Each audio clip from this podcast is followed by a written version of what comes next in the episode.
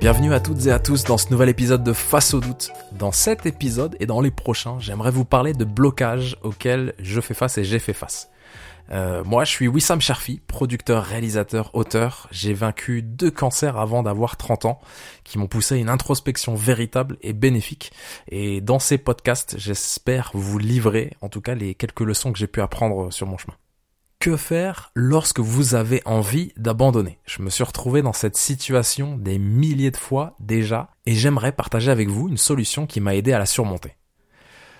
J'aime pas du tout ces jours où rien ne va et tout ce que j'ai envie de faire c'est abandonner. Mais ces jours-là existent et parfois plus que je ne le souhaiterais. Il y a des jours où je n'ai pas envie de faire des choses aussi simples que de laver la vaisselle, d'écrire ou de faire du travail créatif. Après des années d'abandon face à de petits obstacles, j'ai trouvé ce qui semble être une solution qui s'est avérée plutôt efficace avec le temps. Avant de vous l'expliquer, permettez-moi de creuser un peu plus sur le fait d'abandonner en partageant certaines de mes propres expériences face à ce blocage. Pendant des années, j'ai choisi de laisser mon esprit l'emporter sur mon immense désir de faire quelque chose. Vous connaissez probablement ce sentiment. Vous êtes impatient de faire cette chose et après quelques heures, quelques jours ou quelques semaines, vous vous retrouvez face à un mur, cédant à ce qui semble être un soudain manque de motivation. Ça m'est arrivé tout le temps, mais vraiment tout le temps depuis que je suis tout petit. Je commençais beaucoup de projets créatifs différents, par exemple, juste pour échapper à ceux qui n'étaient pas encore terminés. Et ils n'étaient pas encore terminés parce qu'au bout d'un moment, ils m'ennuyaient. Et c'est ça en fait, quand j'ai analysé un petit peu la source de cet abandon, et pour pouvoir la comprendre et essayer justement de passer outre, j'ai compris que j'essayais à chaque fois d'échapper à l'ennui. Ça a d'ailleurs été un de mes jeux préférés en grandissant. Mais que se passe-t-il lorsque vous commencez toujours une nouvelle tâche et que vous ne terminez jamais la précédente? Eh bien, tout sauf un sentiment de fierté, d'accomplissement, et ça c'est certain. Et en creusant un petit peu plus, j'ai compris que plus que l'ennui, j'échappais à la sensation d'inconfort. Faire face à l'inconfort a été très difficile pour moi depuis que je suis tout gamin. À l'entraînement de football, à l'école ou même dans ma vie d'adulte, j'étais toujours à la recherche de confort, de situations contrôlées. La peur de l'inconnu a entraîné le développement et le maintien de mauvaises habitudes, et par exemple, euh, de ne pas progresser autant que je l'aurais voulu. Lorsque j'essaie de me motiver pour aller courir, j'ai tendance à penser au sentiment d'accomplissement d'une course terminée. Vous savez, lorsque vous essayez de reprendre votre souffle, vous ressentez cette chaleur sur tout votre visage, votre rythme cardiaque est élevé et vos jambes vous font mal. Tous ces éléments me disent que je me suis dépensé, que j'ai fait mon maximum et que c'est une course de plus par rapport à la veille. Je me rappelle aussi pourquoi je cours ces kilomètres alors que je n'ai jamais été un fan de course à pied. C'est parce que je veux être et rester en bonne santé. Et ça, ça fait partie de la solution qui m'a prouvé son efficacité avec le temps. Au fil des ans, j'ai eu du mal à m'engager à courir sur une longue période donnée. Je courais quelques fois par semaine pendant quelques mois et j'arrêtais, subitement.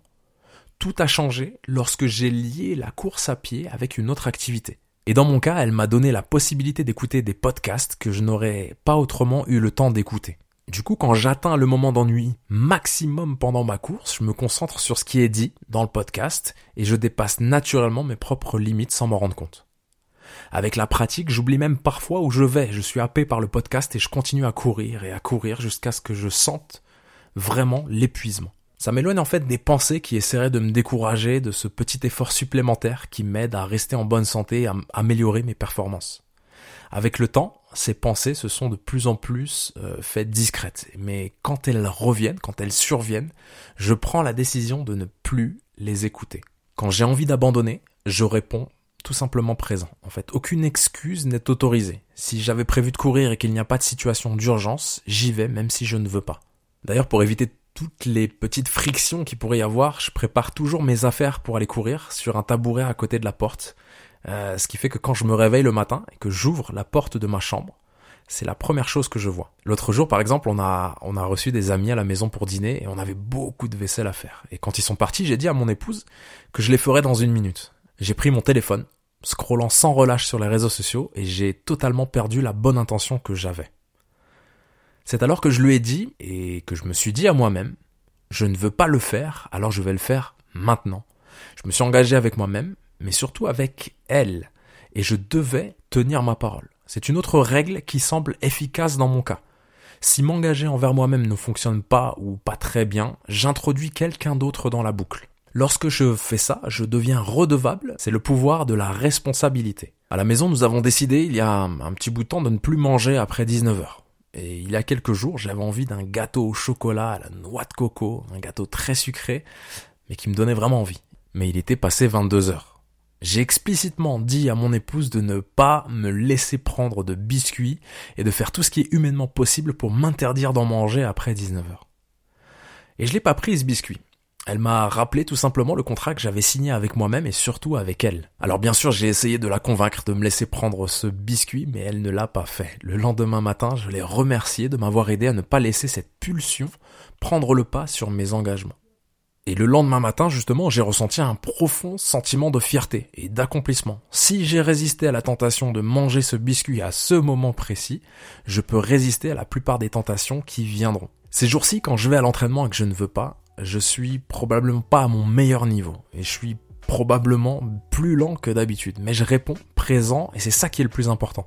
Alors qu'est-ce qui se passe en fait? Quand vous répondez présent alors que vous n'en avez pas envie, vous créez une habitude qui fera partie de votre identité. Et ça, ça vous aidera à réaliser le petit effort supplémentaire nécessaire pour réussir dans ce que, dans ce que vous faites tout simplement. En tout cas, c'est une solution qui fonctionne réellement pour moi et que j'essaye d'appliquer au maximum dans mon quotidien.